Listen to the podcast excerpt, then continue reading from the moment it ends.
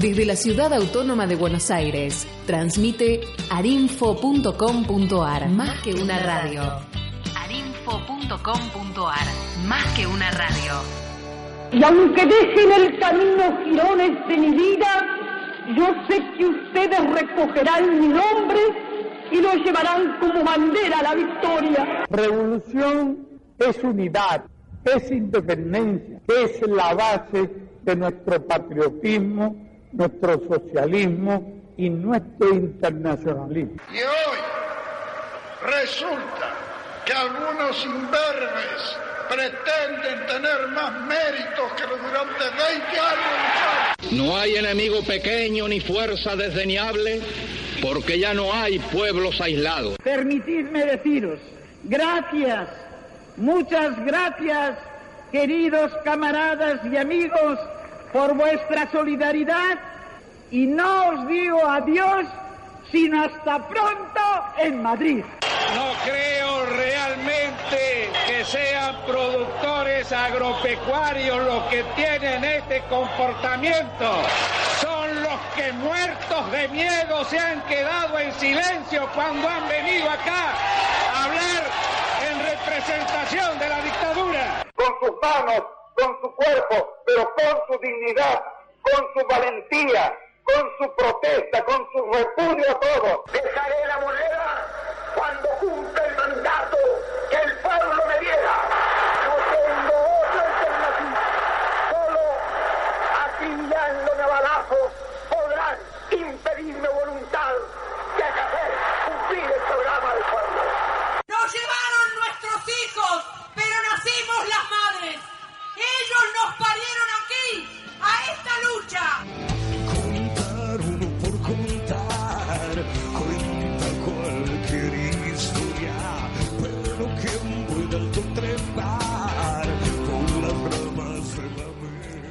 El 17 de marzo de 1877, exiliado en Inglaterra, falleció Juan Manuel de Rosas. Esta noche, a 147 años de aquel acontecimiento y a 30 que se repatriasen sus restos, vamos a debatir y analizar sobre el contexto de luchas civiles, del enfrentamiento entre unitarios y federales, en el cual este estanciero y este eh, caudillo bonaerense ejerció el poder, qué sectores lo acompañaron y cuáles fueron sus opositores, y la relación que tuvo con los países de América Latina y con las potencias europeas en el periodo que fue gobernador de la provincia de Buenos Aires, encargado de las relaciones exteriores de la Confederación Argentina. Esto es cualquier historia, vamos a estar hasta las 22 por arinfo.com.ar.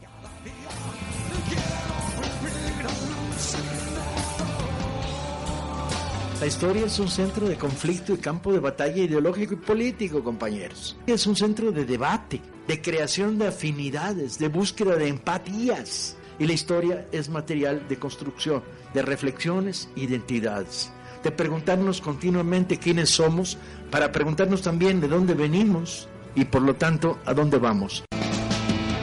Cualquier historia para echar más leña al fuego. Otra manera de analizar y discutir el pasado para entender el presente y construir el futuro. Cualquier historia, reflexión, debates, música, invitados, homenajes y entrevistas. Viernes de 21 a 22 por arinfo.com.ar. Cualquier historia. Quiero emborrachar mi corazón para olvidar un loco amor que más que amor es un sufrir.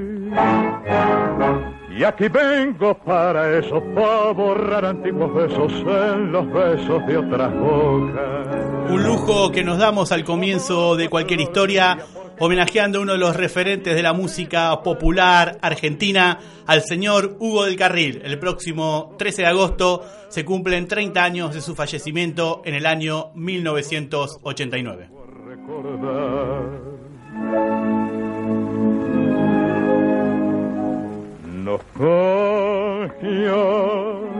De escuchar su risa loca y sentir junto a mi voz. Para comunicarte con el programa puedes hacerlo telefónicamente al 5219 1042, 5219 1042, puedes buscarnos en Twitter arroba calqueristo o en Facebook bajo usuario cualquier historia nostalgia para homenajear a Hugo del Carril.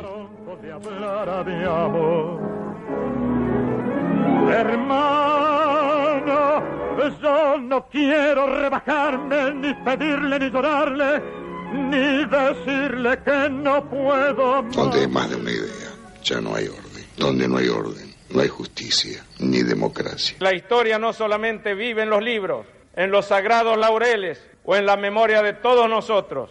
La historia también es una página en blanco la que todavía no escribimos desde nuestro propio presente. Al darle la bienvenida al brigadier general don Juan Manuel de Rosas, también estamos despidiendo a un país viejo, malgastado, anacrónico, absurdo. Señor, en este día te damos gracias porque Juan Manuel ha vuelto a su patria.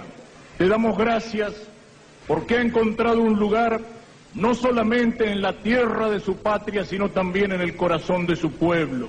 Le damos gracias porque al sepultarlo, sepultamos más de 100 años de leyenda negra, de oscuridad, de historia escrita con inexactitudes a designio. Te pedimos que no olvidemos nunca las cosas grandes de nuestro pasado. Te pedimos, Señor, que el ejemplo de Juan Manuel sea la inspiración de nuestra juventud y encuentren en Juan Manuel el arquetipo del gaucho y del patriota. Me gusta el orden, pero no me gustan los ideólogos. Donde hay muchas ideas, acaba por reinar el caos. Una sola idea, federación o muerte. No hay más. Revuelo de ponchos rojos, palau de la guardia el monte. Ya viene don Juan Manuel trayendo la paz y el orden. Escuchando revuelo de ponchos rojos, le vamos a dar la bienvenida a nuestro invitado, el licenciado y doctor en historia, eh, Fabio Wasserman, egresado de la Facultad de Filosofía y Letras de la UBA, donde ejerce su tarea docente en la Cátedra de Historia Argentina 1 y también es investigador del CONICET. Fabio, buenas noches, muchísimas gracias por venir. ¿Qué tal? Buenas noches, muchas gracias por la invitación. Eh, Fabio, eh, los audios que estábamos escuchando antes era eh, la voz de Rosas, Claudio García Satur, en la película Facundo, el Tigre de los Llanos, donde Lito Cruz hace Facundo Quiroga, y después estaban el Carlos Menem, cuando se repartían los restos de Rosas en 1989, y el presbítero Escurra, que era descendiente, si no me equivoco, de la familia de la esposa de, Rosas, también dándole cuando se repartieron los restos en 1989, hace 30 años, esa particularidad que tuvo Menem, ¿no? también lo hizo con, con Alberdi. ¿Quién fue eh, Juan Manuel de Rosas? Además de haber sido estanciero, de haber servido en las invasiones inglesas, fue un terrateniente, fue un representante de, esa, clase, de esa clase social, fue un déspota, fue el que defendió la soberanía nacional, fue todo eso. Bueno, eh, en realidad una de las cuestiones que uno se enfrenta cuando tiene que explicar el rosismo es que eh, es un régimen que duró mucho tiempo, o un orden político que duró mucho tiempo. Rosa fue gobernador de Buenos Aires entre 1829 y 1832 y posteriormente entre 1835 y 1852 y a lo largo de esos más de 20 años eh, el régimen que, del cual él fue su primera figura, fue sufriendo cambios en quiénes fueron sus aliados, en qué sectores fue representando, eh, en quiénes fueron sus enemigos. Entonces tratar de reducir al rosismo a una única, y a Rosas, a una única definición, se hace muy difícil. Y eso es en parte lo que explica por qué también hay distintas interpretaciones y esas distintas interpretaciones tienen elementos en los cuales basarse, no es que son arbitrarias. ¿A quién representó Rosas? ¿A los terratenientes o a los sectores populares? ¿Era federal o era unitario porque centralizó el poder en Buenos Aires? ¿Defendió los intereses nacionales o defendió los intereses de Buenos Aires? Y así con distintas facetas. Entonces, efectivamente, eh, Rosas, la figura de Rosas, que aparte fue muy singular, y el régimen político del cual él fue eh, su primer, eh, primera figura, eh, son de una gran complejidad y ameritan ir viendo esos distintos momentos y esos distintos componentes, esos distintos actores, ¿no? Lo que creo que lo hace eh, uno de los personajes eh, eh, más fascinantes para estudiar y sobre el periodo y las políticas que llevó adelante. Sí, no, en efecto, porque aparte, eh, como decía antes, uno puede encontrar elementos para sostener una cosa y todo lo contrario, y las dos eh, son van a tener, eh, digamos, elementos digamos, en los cuales asirse, los cuales basarse, ¿no? Entonces, hay algunas cuestiones básicas. Primero lo decía, lo que decía recién. Eh, cuando pensamos en Rosas, estamos pensando en Rosas como ya como político. Eh, en 1829, en 1832, en 1835 o en 1848, ¿no? Es muy distinto. Pero no porque Rosas sea necesariamente distinto, sino porque el contexto cambió y porque quienes son la- o las fuerzas con las cuales contaba como apoyo y las fuerzas que se le oponían también habían cambiado. Pongo otro ejemplo, una cosa que no dije antes. Rosas, ¿era el gran enemigo de Inglaterra o era el gran aliado de Inglaterra? Para poner otro ejemplo así bien polémico, ¿no? Eh, entonces uno va a encontrar razones, por ejemplo el tema de la defensa de la soberanía, que habilitan la interpretación de Rosas como defensor de la soberanía nacional. Pero por otro lado, los ingleses, los comerciantes ingleses, pocas veces estuvieron tan contentos como bajo los gobiernos de Rosas. Entonces, ¿cómo se compatibilizan ¿no? esas dos cuestiones? Ahí hay que introducir otros elementos. Cuando uno piensa, por ejemplo, en Inglaterra, piensa que Inglaterra es una única entidad en la cual los intereses, digamos, de las relaciones exteriores son siempre coincidentes con la de los comerciantes y a veces sí, a veces no. Bueno, ese tipo de cosas. Bueno, lo que hacemos los historiadores es tratar de contextualizar y de entender, así como cuando hoy día tratamos de entender por qué tal político que hace tal cosa ahora, antes estaba con otro y hacía... Y si uno puede hacer un juicio moral sobre eso, tratar de entenderlo. Y bueno, nuestra idea es tratar de entender el, el rosismo. Para poner un poco de, contexto, en 1820, luego de la batalla de Cepeda, que son eh, derrotadas las fuerzas de, Rondó a, manos o a manos o, a lanzazos o, a balazos de, de la fuerza de los caudillos eh, del litoral, eh, López y Ramírez, que avanza sobre Buenos Aires, la caída del directorio del Poder Central.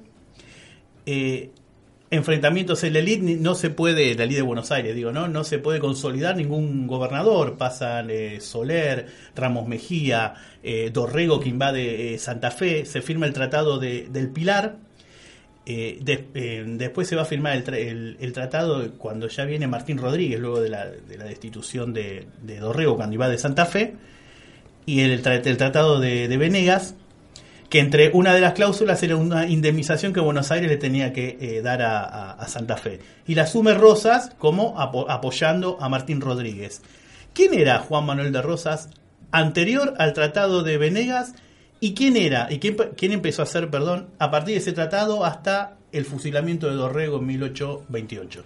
Bueno, efectivamente, Dorrego tiene una primera aparición en la vida pública postrevolucionaria importante en el contexto del año 1820, tan convulsionado, eh, apoyando a la, lo que uno puede decir las fuerzas del orden, alguna constante en, digamos, en la trayectoria de Rosas, y se apoya a Martín Rodríguez, de hecho participa de lo que sería la represión de eh, ciertos sectores de la milicia de la ciudad de Buenos Aires que se oponían a Martín Rodríguez, Levantamiento de Págola, ¿no? eh, sí, entre otros, pero hay un, hay un hay, bueno, sería mucho más complejo, pero tiene que ver con el papel que jugaban las milicias de la ciudad.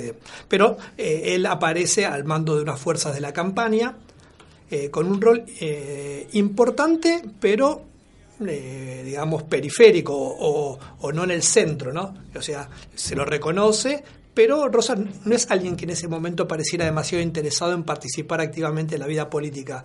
Es como que interviene ante una situación de peligro frente al orden y a la posibilidad de constitución de, o de desarrollo normal de las actividades productivas en la campaña y demás. Él es, entonces es un estanciero que ha tenido una exitosa carrera, que la va como, digamos, como estanciero, que durante la década del 20 va a prosperar más y que va a ir extendiendo sus contactos y sus redes de relaciones en la década del 20 en la campaña y también hacia afuera, hacia Santa Fe, por ejemplo. Un momento muy importante en la década del 20 en un contexto nuevamente muy crítico, porque es por la guerra con el Brasil, con el conflicto entre unitarios y federales, va a ser en 1827, cuando renuncia Rivadavia, que Vicente López y Planes es electo como presidente provisorio, lo nombra a Rosas como comandante de campaña, que es un reconocimiento del poder que había adquirido para ese entonces. Y cuando se produce, eh, o sea que era la figura política y militar más importante de la campaña de Buenos Aires, ya en 1827. Ese nombramiento es un reconocimiento de una situación de hecho. Eh, cuando se produce el levantamiento de la valle, el fusilamiento de Dorrego, eh, hay un hay un desentendimiento, para ponerlo de algún modo, entre Dorrego y Rosas, en el sentido que Dorrego se plantea resistir y es derrotado, mientras que Rosas busca el apoyo en Santa Fe en Estanislao López. Ahí uno puede ver también que eh, Rosas no tiene el poder, y esas son las cuestiones de entender el rosismo, cuando piensa en Rosas, piensa en Rosas en el apogeo del poder, y en realidad es un poder que fue construyendo. En ese momento, una figura mucho más importante era Stanislao López, e incluso Dorrego, que era gobernador. Entonces, o Facundo Quiroga en el interior. Entonces, ahí Rosas, eh, cuando se produce el golpe de la Valle, el fusilamiento de Dorrego, eh, la provincia de Buenos Aires, particularmente la campaña, es una situación muy crítica con levantamientos, con movilizaciones, y Rosas aparece como una figura capaz de eh, contener y de orientar esa movilización y como que medio naturalmente llega a la gobernación como la figura más destacada de ese movimiento. Eh, acá hay algo que es bien interesante, que es que cuando se dice muchas veces, ¿cómo se entiende esto? y eso es una de las discusiones historiográficas sobre el rosismo, no se puede entender solo como eh, expresión de relaciones clientelares, como esta idea del caudillo que digamos, dirige a figuras de segundo orden que a su vez tienen una hueste y se va organizando en forma piramidal como ese imaginario medio de la Edad Media. No porque no existieran relaciones clientelares y demás, pero hay relaciones políticas y otro tipo. Y hay un hecho muy importante. Rosas era el comandante de campaña. O sea que una vez que lo fusilan a Dorrego, era la máxima autoridad legítima. Y cuando uno ve esos movimientos en la campaña, muchos son milicianos. Y cuando dicen luchar en nombre de Rosas es muy razonable, porque Rosas era la máxima autoridad legítima. Entonces ahí se, ve otra idea de cómo funciona el rosismo, ¿no? No solamente como un caudillo que por su carisma, por redes clientelares, por la coerción, obliga a la gente o permite que se movilicen, sino que hay otros elementos más eh, claramente políticos y, en este caso políticos e institucionales que están involucrados. Ya seguimos con Fabio Wasserman debatiendo y analizando sobre Rosas, sus políticas que llevó adelante entre 1829 y 1852 hasta las 22 por Arinfo. Viva la Federación y don Juan Manuel de Rosas. Viva la No veo solución.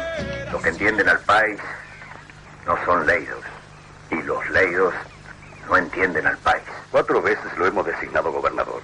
No debe negarse una vez más. No se cansen de elegirme, señores representantes. Lo reclama el pueblo, señor. Pero no la clase ilustrada, ni la gente de arriba.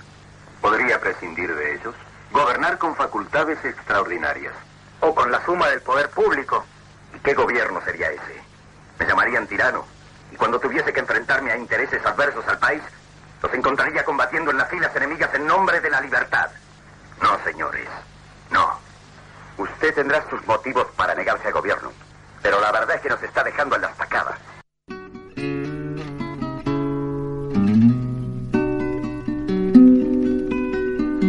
Sombrero en mano y de a pie, saludo al restaurador. Con el respeto mayor con que su causa abrace a don Juan Manuel. Este tema eh, está siendo interpretado por uno de los referentes de la música popular argentina. No solo sirve para poner marco y clima al debate que estamos llevando adelante sobre Juan Manuel de Rosas, sino que es para homenajear a este referente de la música popular. Al señor Jorge Cafrune, el día de ayer hubiese cumplido 82 años, nació el 8 de agosto de 1932. Recordemos que fue muerto, siempre quedado en dudas, en el año 1978, así que homenajeamos al turco Cafrún en cualquier historia. Soy hijo y nieto, señor de caudillos federales, colorados patriarcales abanderados de honor. Hablabas eh, antes ¿no? de, de- de las discusiones eh, historiográficas ¿no? de, de- sobre, sobre Rosas. Pasó a ser, de, de, luego de, de su muerte, eh, sobre- de- de- a partir de su exilio, ¿no? luego de su muerte, el maldito, ¿no? si querés, de, de la historia argentina. ¿Cuándo se lo empieza a, a rescatar? Bueno, en realidad ya a fines del siglo XIX hay algunos autores que, si no rescatan a Rosas, si no- intentan por lo menos rescatar algunos elementos del rosismo. Por ejemplo, Vicente Quesada, o eh, en el sentido de tratar de entender el régimen o la historia de Saldías de la Confederación Argentina, que son los primeros, a veces algunos llaman como un primer revisionismo. Pero va a ocupar, van a ocupar como lugares no centrales en la discusión, ¿no? Eh, como que había algo que eso no, no, no era bien visto por quienes detentaban el control de los espacios de discusión y de. Ya recién en la década del 30, el siglo XX, es cuando, eh, si bien ya uno va a encontrar antecedentes en la década del 10, en el irigoyenismo, algunos elementos, y la del 20 también, cuando en el marco de la profunda crisis económica, pero sobre todo política, que va a producirse a partir de con la caída del gobierno de Irigoyen, con el derrocamiento del gobierno de Irigoyen, eh, empieza a, crecer una corriente política e intelectual, más eh, o política intelectual e historiográfica, que es el revisionismo, que es el que va a poner a Rosas en un lugar eh, destacado como contracara de lo que llamaban la historia oficial, la historia liberal, la historia mitrista.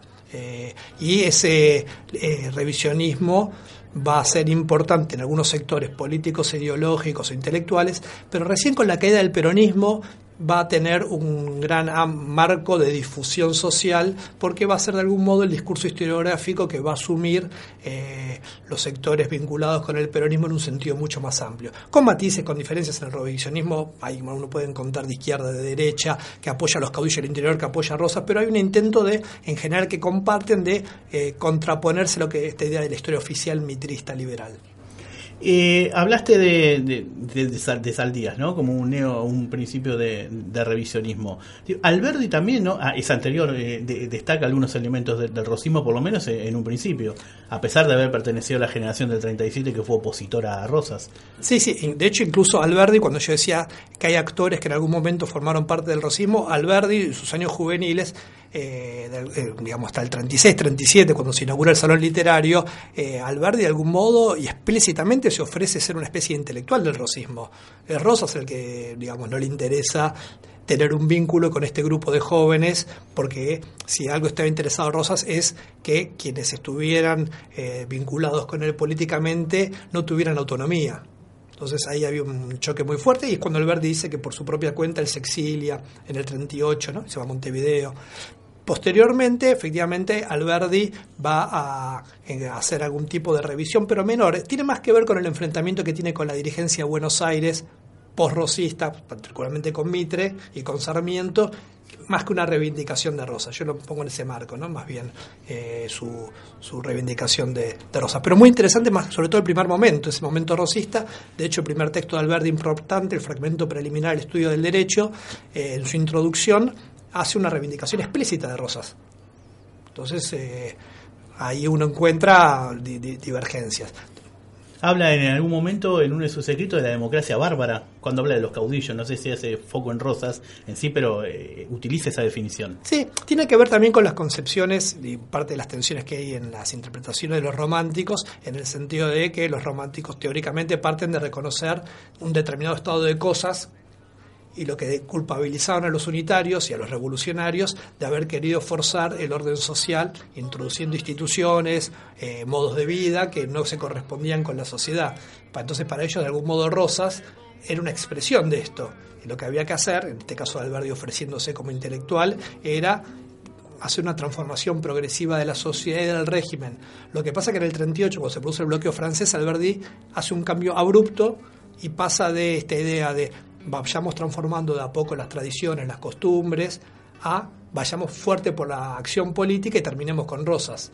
Entonces, bueno, esto llevó a una discusión muy larga ya sobre Alberti, pero quiero decir, eh, es parte también de la complejidad del rosismo, la complejidad de cómo se posicionan sus adversarios frente a él y cómo van cambiando a lo largo del tiempo.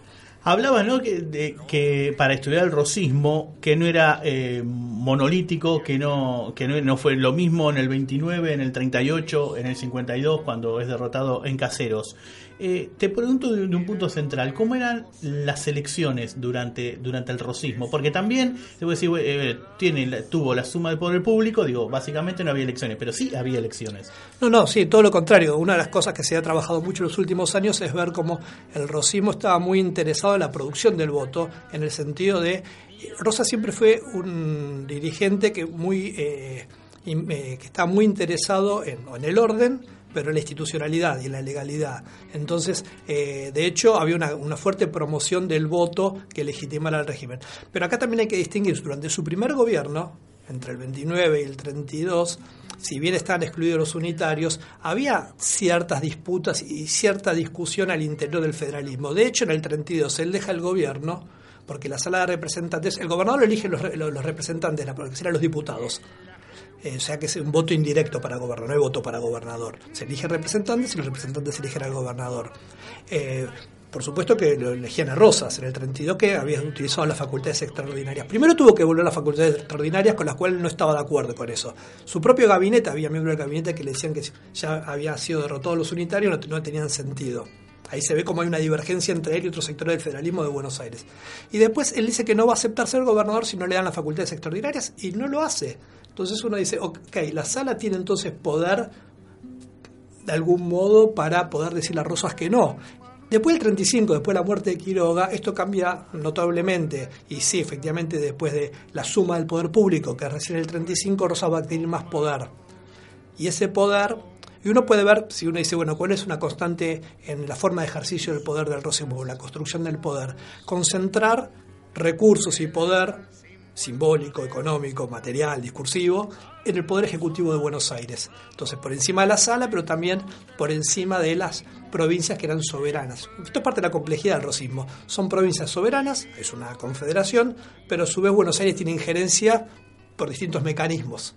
O sea, son soberanas, y es verdad, eso le permite que Buenos Aires no comparta los recursos del puerto y de la aduana, y eso hace que, por ejemplo, porque uno se pregunta uno siempre, o hay muchas veces, ¿por qué no se dictó una constitución nacional y Rosas era elegido presidente. Bueno, eso hubiera significado, por un lado, reavivar el debate político y la discusión y las disputas políticas que Rosas quería que terminaran. Pero por otro lado, hubiera habido un recorte a su poder, porque a nivel nacional no iba a poder tener esa misma capacidad de control que sobre Buenos Aires. Y aparte iba a tener que compartir los recursos del puerto y de la aduana. Y entonces iba, iba haber una constitución. Buenos Aires no tenía constitución, era una de las pocas provincias que no las tenía. Déjame eh, agregar eh, a lo que estabas diciendo y, tiene que ver con el punto an anterior para ir cerra cerrando este bloque. Recomiendo, y seguramente vos lo leíste, que es eh, lo que quiere saber la disputa entre Alberti, lo nombraste, y Sarmiento, leer las cartas quillotanas y las 101 que son excelentes. Prepárense porque esos muchachos no escribían nada más que un ojito redactaban un mail. Escribían cartas de hojas y de hojas y con pluma. Así que saben, la 101 y las cartas quillotanas, el debate entre Alberdi y Sarmiento.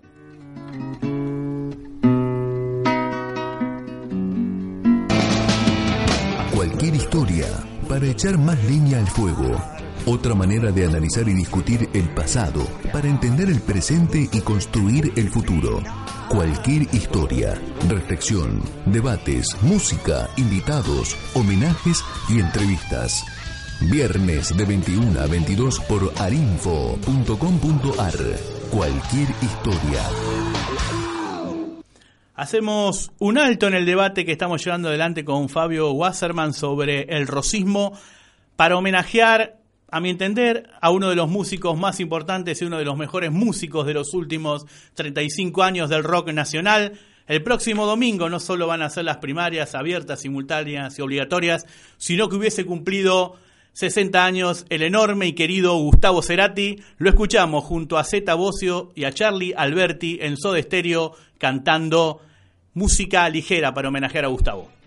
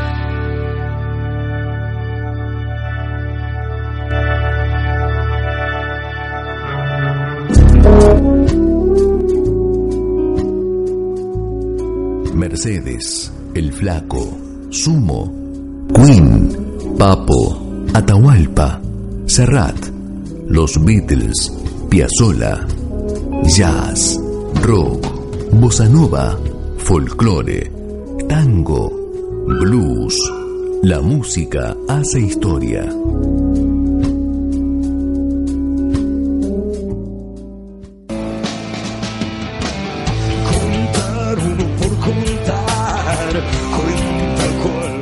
Para comunicarte con el programa puedes hacerlo telefónicamente al 5219 1042, 5219 1042, puedes buscarnos en Twitter, arroba cualquieristo, o en Facebook, bajo usuario cualquier historia.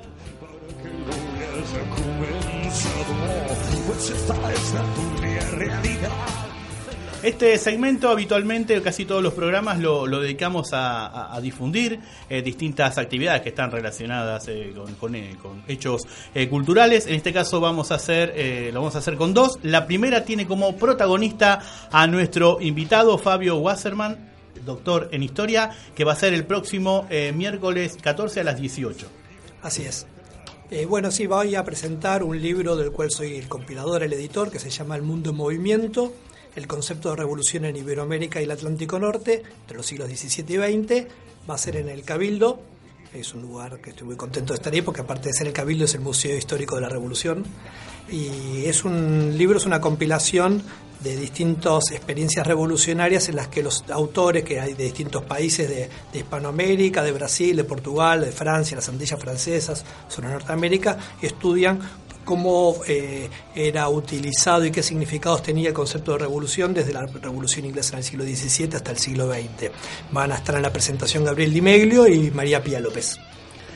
Así que ya saben, en el Museo del Cabildo, el próximo 14 de agosto a las 18 horas, lo estoy mostrando por la eh, cámara de Facebook, donde está saliendo el programa en vivo por esa red social. Este es el libro que ya se puede conseguir eh, en las librerías, así que ya saben, El Mundo en Movimiento, el concepto de revolución en Iberoamérica y el Atlántico Norte, siglos 17 eh, al, siglo eh, XX. Va a estar presentándolo eh, Fabio, así que eh, estaremos ahí acompañándolos.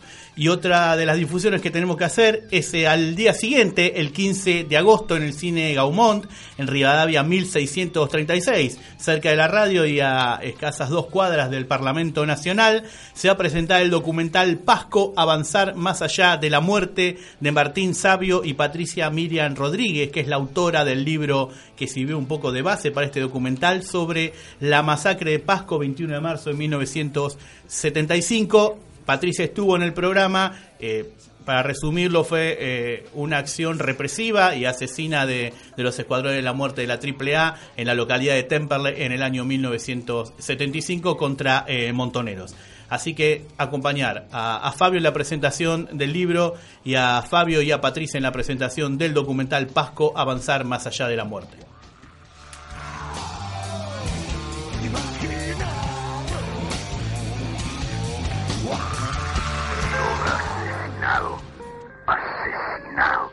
General Villafañe muerto en la cordillera. La Torre y Aguilar en la cárcel de Salta. Y ahora, Quiroga. La puta que los parió. Pobre Facundo, ahí tenés tus unitarios. ¿Qué tal? Miserables. Y yo que creí en semejante gente. Pero ni esto ha de ser bastante para los hombres de las luces y los principios. Y vos seguís creyendo que no debés gobernar. Ya van a ver ahora. El sacudimiento será espantoso y la sangre argentina correrá en porciones. Unos arriesgan la vida, otros el honor. Aceptaré el poder y que gobierne Mandinga. En 1834 se pone rojo hasta el sol. En 1834 se pone rojo hasta el sol. Todos reclaman la sangre del unitario traidor. Todos reclaman la sangre del unitario traidor.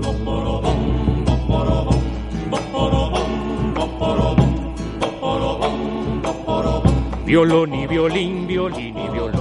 Viva Juan Manuel el restaurador. Perros unitarios ladraba el clamor. Muera el manco paz y alzaba la voz. De los federales, violín y violón.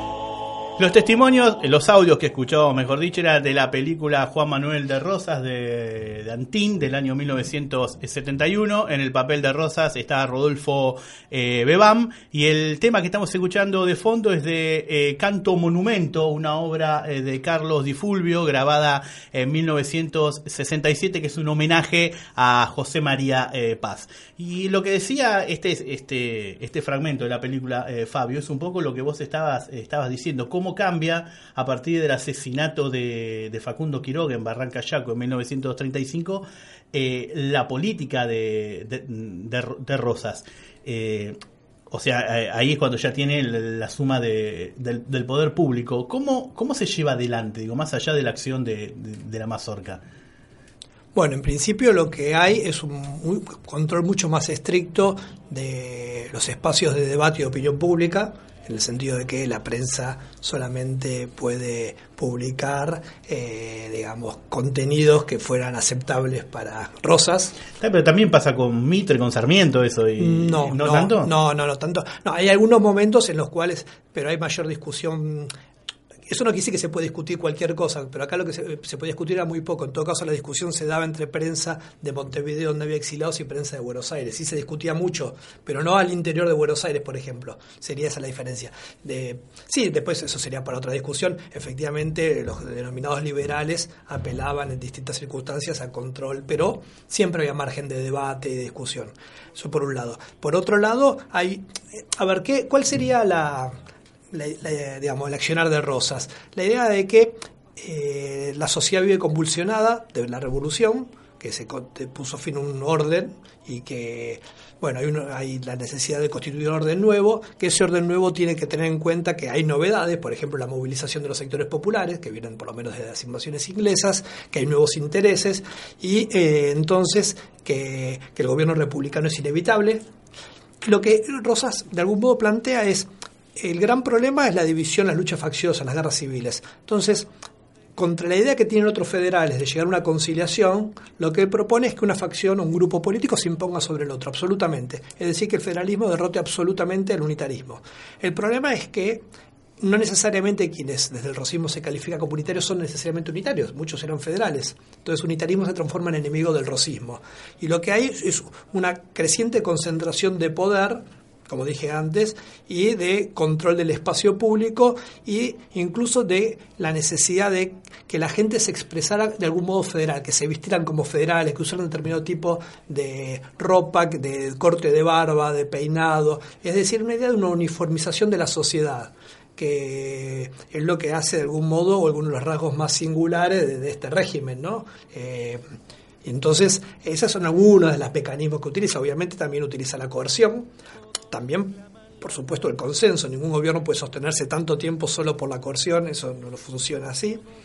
Y por otro lado, eh, digamos que sea la coerción, que funciona distinto en la, provincia de Buenos Aires que en el interior, porque la provincia de Buenos Aires lo que hace Rosas de algún modo es aprovechar, o aprovechar, erigirse en el representante de estos sectores populares y utilizarlos en favor suyo en el marco de las disputas facciosas. En el interior eso ya no funciona, y entonces cuando se producen los conflictos más importantes que sacuden al régimen entre el 38 con el bloqueo francés y el 42, digamos, eh, lo que es una ocupación del interior por parte de un ejército. Es curioso esto que antes decías Mitre, si uno compara lo que sucedió en 1839, 40, 41 con la ocupación del interior, digamos, el interior hablamos desde Córdoba hacia el oeste y hacia el norte, o sea, Cuyo, el noroeste. Y lo que pasó después de la batalla de Pavón con Mitre es muy parecido. Su ejército saliendo de Buenos Aires con aliados locales ocupando el interior de un modo sangriento. Entonces uno también puede pensar como en, una perspectiva a largo plazo y ver que por ahí algunas figuras que uno las contrapone y hay razones para contraponerlas, desarrollaban algunas políticas que podían ser similares, en este caso en el sentido de mayor concentración de poder desde Buenos Aires. Recién pusiste estos años, un periodo de cuatro años, del 39. A... Sí, del 38 42, 43 sería más o menos el. Eso es cuando Rosas tiene que derrotar eh, a los libres de, del sur, sí. a la, eh, no sé, no sé, la coalición del norte, creo que sí, es. Sí, eh, es la guerra con, con Bolivia también eh, en ese es periodo. El, ese es el final de la guerra con Bolivia, se parece entonces con mucha menor participación de las provincias argentinas. Es, eh, tiene mayor peso Chile ahí. Eh, no, es, eh, que- a ver, de nuevo... Y el bloqueo, el bloqueo francés. el bloqueo francés retrospectivamente, eh, lo notable es que Rosas, Rosas haya logrado superar todo eso, muy notable, porque hay también un, una, re- digamos, conflictos con la oficialidad en la propia provincia, se re- revelan los estancieros en el sur de la provincia, que uno imaginaría que es como su base de poder. Esto también tiene que ver como una consecuencia del bloqueo francés, que trae una crisis económica, eh, la, invasión de la Valle. Todo esto también, ahora no hay tiempo, pero se enmarca en el conflicto que hay en Uruguay entre blancos y colorados, eh, en el cual los unitarios apoyan a, los colorados y los federales a los blancos. Eh, de hecho, muchos de los oficiales, el que va a dirigir este ejército que yo mencionaba antes, que va al interior, es Oribe, que era el, anterior presidente uruguayo. Bueno, está todo muy mezclado, ¿no? Y en ese marco, eh, Rosas logra superar a esa multitud de adversarios, de enemigos militares, entre otras cosas porque no hay eh, algo que los una. Hay- son como ac- acciones parciales con distintos intereses y también tiene que ver con los recursos de Buenos Aires y con el genio político de Rosas, no, el, genio, bueno, parece exagerado, el talento político que tenía Rosas de lograr eh, resolver esto, ¿no? Eh, porque como jugar en muchos tableros de ajedrez a la vez, como jugar en simultáneas y tener presente todos los tableros a la vez y ver cómo algunos de esos elementos te servían para ponerlos en favor tuyo para eh, digamos lograr derrotar a algún enemigo en el otro. Y de ahí sale po- de ahí sale el régimen rosista fortalecido. Y también perdón esto es importante es uno de los momentos del que del terror porque efectivamente el terror existió pero el rosismo durante, no es que durante los 23 años eh, implicó la mazorca el terror, sino en algunos momentos muy puntuales y que en general estuvieron bastante, digamos, direccionados. No, no es una cosa así como insensata, sino bastante direccionada. Incluso cuando parecía insensata, era algo direccionado que daba esa idea de nadie haga algo fuera de lugar porque le puede pasar esto, aunque se parezca irrelevante.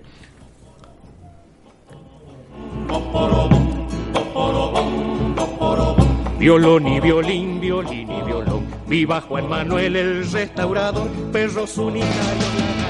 Cualquier historia para echar más leña al fuego. Otra manera de analizar y discutir el pasado para entender el presente y construir el futuro. Cualquier historia, reflexión, debates, música, invitados, homenajes y entrevistas. Viernes de 21 a 22 por arinfo.com.ar. Cualquier historia. 90 buques mercantes, 20 de guerra, 20 de guerra.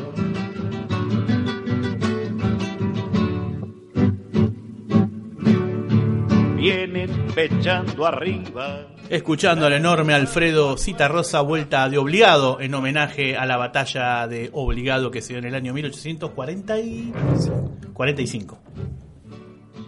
20 de guerra vienen con. Una pregunta que me había quedado y habías hablado de, de- de- de los blancos, de los colorados en Uruguay, ¿no? de, de- de la relación con los países eh, latinoamericanos. ¿Por qué no reconoce la independencia de Paraguay? Bueno, el caso de Paraguay es muy curioso, tiene una trayectoria, cuando se produce el proceso revolucionario en la década del 1810, tiene una trayectoria distinta muy rápidamente, ya desde 1811, con una autonomía de hecho, asumiendo la soberanía, y eh, bueno, después con la dictadura de Francia se mantiene aislada. Pero no declara la independencia formalmente, recién se la declara después de su muerte cuando asume López. La, independencia de Paraguay de comienzo de la década de los 1840 y Paraguay, intenta, digamos, López intenta tener algún- un intento de, de un mayor vínculo con el resto del mundo y ahí es cuando Rosas que ya había logrado superar todos los conflictos previos, de algún modo eh, lo que procura es mm, ver si logra incorporar también a Paraguay dentro del orden de la Confederación. Y no reconoce esa declaración de independencia. ¿Qué significó, Fabio, eh, eh, económicamente el, el, el periodo, el rosismo? Digo, más allá de, de la ley de aduanas de 1835. Bueno, básicamente, explicó muchas cosas obviamente, pero básicamente fue la consolidación de- del modelo eh, de exportación de cueros y de importación de, digamos, de bienes eh, con algún valor agregado, ¿no? Por eso digo el tema del vínculo con Inglaterra. Lo cual, quiero para que se entienda, era muy razonable porque era muy rentable. Eh, lo que pasa que eso transforma a Buenos Aires eh, en un gran centro de poderío económico por distintas razones. Por un lado, por su propia expansión ganadera, pero también porque es a través de Buenos Aires que se exporta y que se importa. Entonces, que el comercio pasa por ahí y de algún modo Buenos Aires, por ejemplo, buena parte de, los, eh, de los impuestos que financian el Estado de Buenos Aires no tenían que ver tanto con los, exporta con los productos de exportación, es decir, básicamente el cuero, aunque había otros derivados también del ganado, sino a la importación, o sea, de los bienes de consumo que después eran vendidos en las otras provincias. Una especie de como si fuera hoy en día el IVA, porque lo que están eh, grabando es un consumo, perdón, un impuesto al consumo. Entonces, eh, es una de las, digamos, de las paradojas que uno podría decir del rosismo si uno trata de pensarlo en términos de un nacionalismo Rosas era férreo defensor de la no injerencia de las potencias europeas en la vida política, pero absolutamente convencido de la inserción de este espacio del mundo en el mercado internacional, las dos cosas a la vez. Y se cuidaba mucho que en estos momentos de crisis, de, terror y demás, a los ingleses no les pasara nada.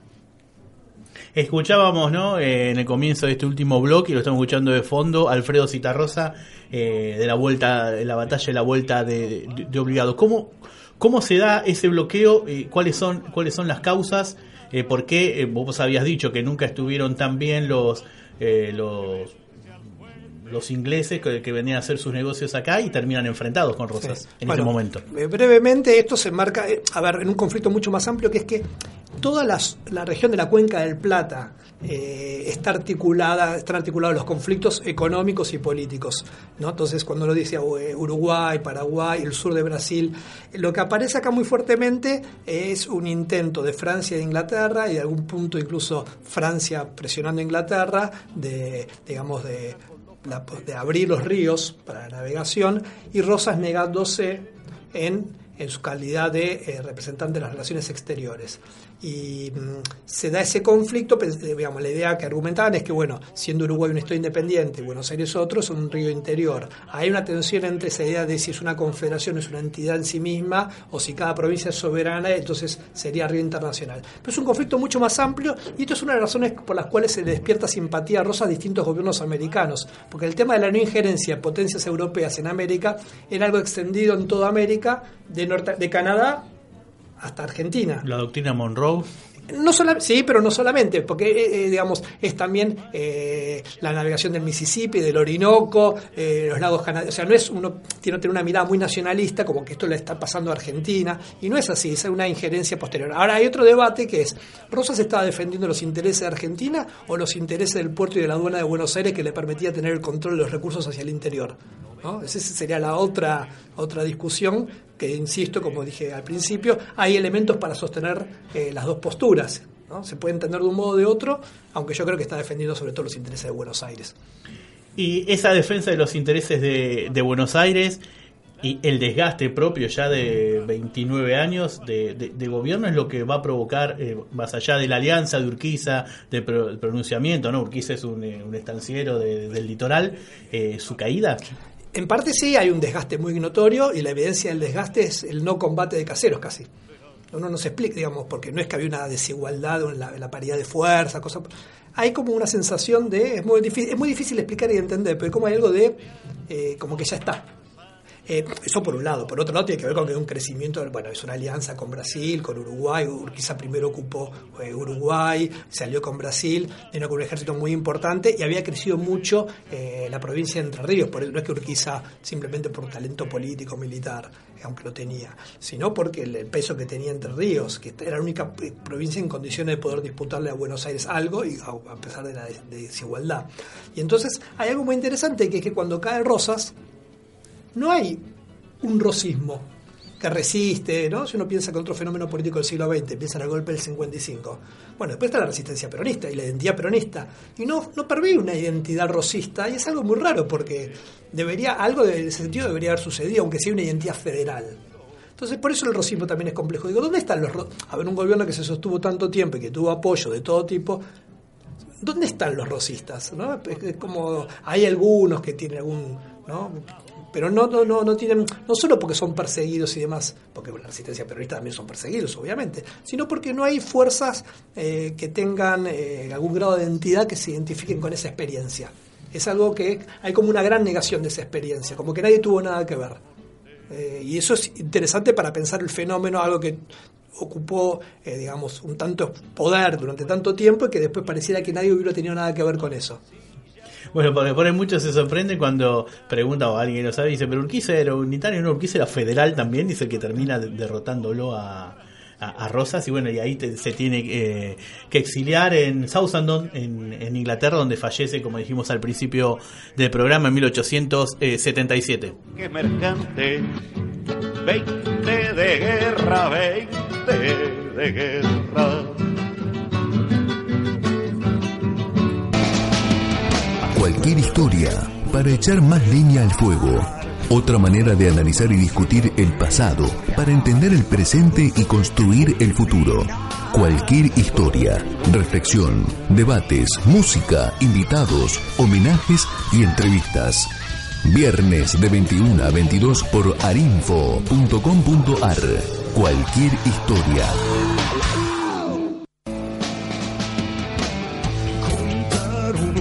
Nos metemos en los dos minutos eh, finales, en el minuto eh, final para que eh, Fabio Wasserman, nuestro invitado, a quien agradecemos, la verdad, un lujo con invitados como vos, uno el programa se luce, se hace, se hace solo. Me, quedo con lo que dijiste al principio. Fue el, defensor de los de, los sectores populares, fue el defensor también de, los intereses de Buenos Aires, fue el defensor de la unidad nacional, fue federalista, pero no eh, no nacionalizó la aduana ni los recursos ni los recursos de Buenos Aires. No se lo puede ver como una entidad, eh, monolíticamente. Hay que ver todos los aspectos y en la coyuntura de cada aspecto en esos 29 años. En efecto, esto vale tanto para el rosismo, promoción válida para cualquier fenómeno histórico, podemos decir.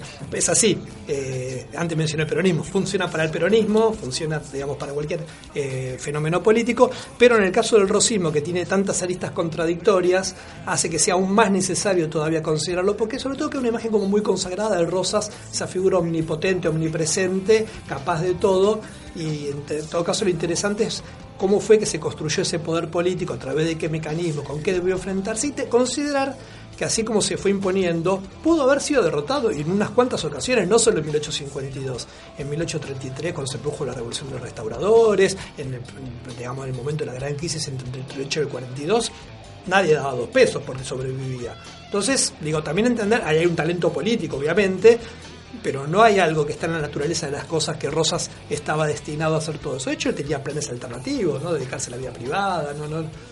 Bueno, y la década del 40 ya es otra historia, como que un régimen asentado en el cual, eh, bueno, va implementando otro tipo de mecanismos políticos y de coerción. Pero bueno, es eso, hay que tener en cuenta para cualquier análisis de cualquier fenómeno histórico, eh, qué momento estamos estudiando, con qué fuerzas frente a quiénes, por qué, qué intereses hay, qué contexto internacional, acá hablamos un poco, pero los contextos internacionales cambian y también cambian las posibilidades que tienen los actores locales.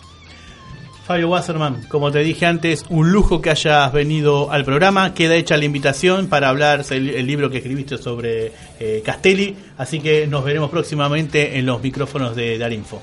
Bueno, muchas gracias por la invitación. Hicimos cualquier historia, Sol Herrera en la operación técnica, quien les habla Mariano Lebret. Nos despedimos hasta el próximo viernes. Que, que tengan ustedes muy buenas noches, muy buen fin de semana y muy buena elección el domingo. Buenas noches.